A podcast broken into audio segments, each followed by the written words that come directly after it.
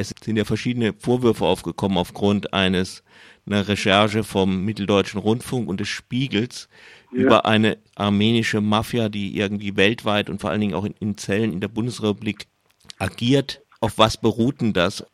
Auch gar nichts. Aus Verdacht und überhaupt nicht. Das ist dermaßen absurd, dass journalistisch also ein, ein Missglück ist. Das ist keine journalistische Arbeit. Entschuldigung. Da gibt es sogar in, in, mit Deutschen Rundfunk noch bei Spiegel irgendein Argument, irgendwas, ein Beweis.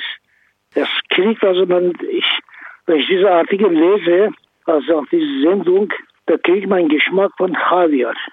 Es gab ja dann eine, eine Schießerei 2014, ja. glaube ich. Ne? Ja, ja. ja. Und, ja. Schießerei hat früher bei äh, deutschen Gruppen in äh, Hamburg, in Rotmühle auch gegeben. Man hat nicht von deutscher Mafia geredet. Und von 14 ist diese Schießerei Spielbank oder irgendwo in der Spiel, äh, Spielothek. Macht man jetzt, dann kommen Journalisten mit in den Spiegel Zusammenarbeit mit dem MDR, Beweismaterial, ist nichts da. Was soll mal eine Stellung nehmen? Es ist journalistisch, tendenziös, diskriminierend, sonst nichts. Jetzt nun die Sache des Berichts über kriminelle Strukturen, jetzt mal abgesehen davon, wie weit sie überhaupt existieren, dann also auch so mit dem Adjektiv armenisch so zusammengebracht werden, also damit auch die ganze Gruppe irgendwie diskriminieren. Ja. Das ist das eine. Nun hat aber der armenische Botschafter die Ausstrahlung des entsprechenden Films per einstweiliger Verfügung untersagen lassen. Ist das nicht eigentlich auch ein Eingriff in die Pressefreiheit? Wieso ist, wieso ist äh, Pressefreiheit? Pressefreiheit ist nicht mit Schmutz zu schmeißen. Und zweitens, wie gesagt, er hat durch dadurch gewirkt, dass diese Sache nicht, das ist auch für mich nicht relevant. Ein, über eine sinnlose Berichterstattung gebe ich auch keinen Kommentar. Keine Stellungnahme. Ist jetzt irgendein Aspekt, den ich nicht angesprochen habe, wo Sie noch was sagen möchten dazu? Nee, das ist, nein, ich habe nichts zu sagen. Hm. Ich sage nur, das ist nur gestörte Sache, ist meiner Meinung nach. Ich habe keinen Beweis, aber es riecht nach, wie gesagt, Geschmack und Kaviar kriege ich und Gestank von Raki. Und was meinen Sie mit Kaviar und Raki? Türkei und äh, Türkei und Russland oder wie? Ja, Türkei und Aserbaidschan. Also das ist damals äh, die Äußerung von äh, Erdogan gewesen. Armenische Diaspora muss man kaputt machen, weil sie zu stark sind. Nach Anerkennung und Genozid durch Bundesrepublik Deutschland, Bundestag, hat diese Aktivität noch mehr stark stärker geworden. Die Versuchung Diaspora, Armenier, jetzt ist äh, Europa dabei, und jetzt die Botschaft, die gute Beziehungen zwischen Deutschland und Armenien geschafft hat. Gibt es irgendwelche Beweise für diesen Nein, äh, deshalb habe ich gesagt, ich sage noch, ich, ich habe keine Beweise, deshalb bin ich sehr vorsichtig. Ich sage noch, bei mir entsteht, aber ich habe keine Beweise. Dem Gespräch mit dem Vorstandsvorsitzenden des Zentralrates der Armenier, Shavash Ovasapian, folgt hier noch ein kurzer Kommentar mit Ergänzungen. Dem armenischen Botschafter steht natürlich der Gebrauch aller vorhandenen rechtlichen Möglichkeiten offen, aber eigentlich sollten solche Schritte die Ultima Ratio sein. Auch möchte ich mich nicht an Spekulationen darüber beteiligen, ob da vielleicht der türkische Geheimdienst sein Süppchen kocht. Die andere Frage ist, wie viel jenseits von Vermutungen an der Story von der armenischen Mafia dran ist. Ausgangspunkt ist eine Schießerei vor einer Spielothek in Erfurt im Juli 2014, dessen dramatische Bilder eine Überwachungskamera festhielt.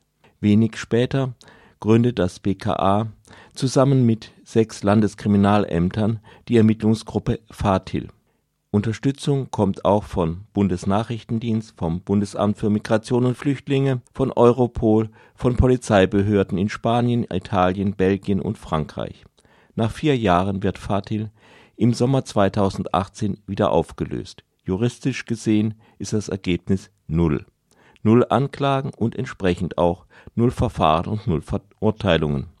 Einziges Ergebnis aus vier Jahren Ermittlungen ein 19-seitiger Abschlussbericht. In diesem kommen die Ermittler aber nicht auf die Idee, dass ihre Ausgangshypothese, die Existenz einer umfänglichen armenischen Mafia, in Frage zu stellen wäre.